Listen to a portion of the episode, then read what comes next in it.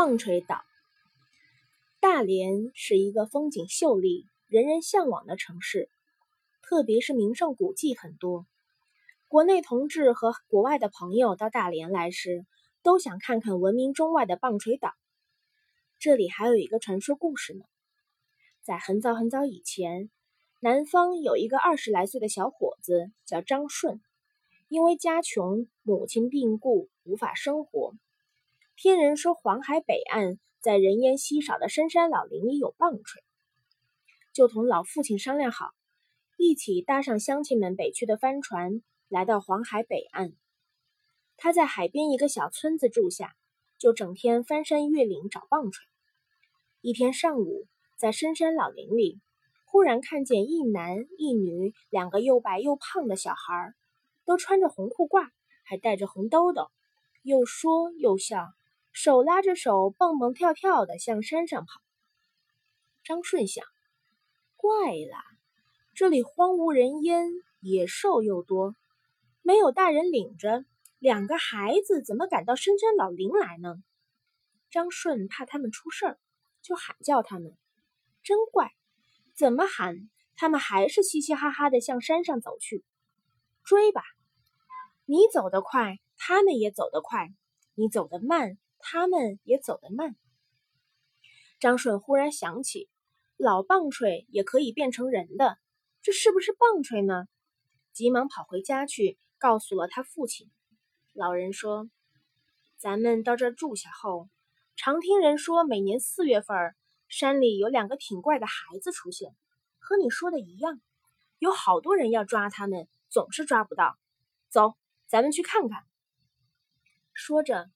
老人就拄着棍儿和张顺进了深山，一看两个孩子还在山坡上玩呢，老人忙说：“追！”父子两个一直追到山尖儿，两个孩子没有了。向山下一看，正在山下玩呢。两个人翻到山下，再一看，两个孩子又在山上。这下子可把张顺急坏了。老人说：“你别急，这样吧。”我在山下堵着，你再上山看看，咱两下抓，这就跑不了了。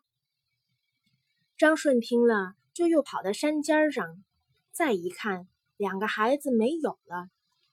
张顺急得满山跑，也没有找到那两个孩子。天黑了，父子回家也没吃饭，晚上也没合眼。第二天早上天蒙蒙亮，父子俩又跑上山找。也没找到，老人累得坐在山坡上休息，见远处很多男男女女、老老少少的向北走去。咦，这些人干什么去呢？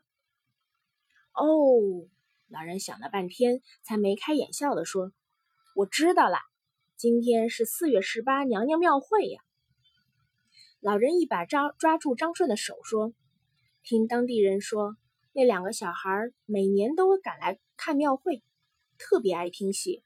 咱爷俩到那儿看看去。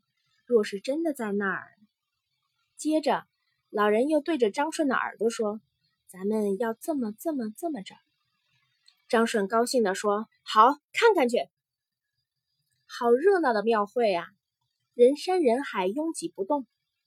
娘娘庙前对台大戏唱的特别热闹。只见人群中站着一个站着一个一身红的两个小孩，听得正出神呢。忽然被这一老一少父子二人掐住脖子，两个孩子吱吱的尖叫着。看戏的人们见父子俩在光天化日之下要害两个孩子，都上去抢孩子。这个时候，因为好多人都在打张顺，张顺一松手，哧溜一下，小男孩从张顺手中滑了下来。爬起就向大海边跑，张顺急忙赶去。老人怀中抱住的那个女孩一下子变成了个大棒槌。这时人们才知道，放跑了的那个小男孩也是个棒槌，就都帮助追去。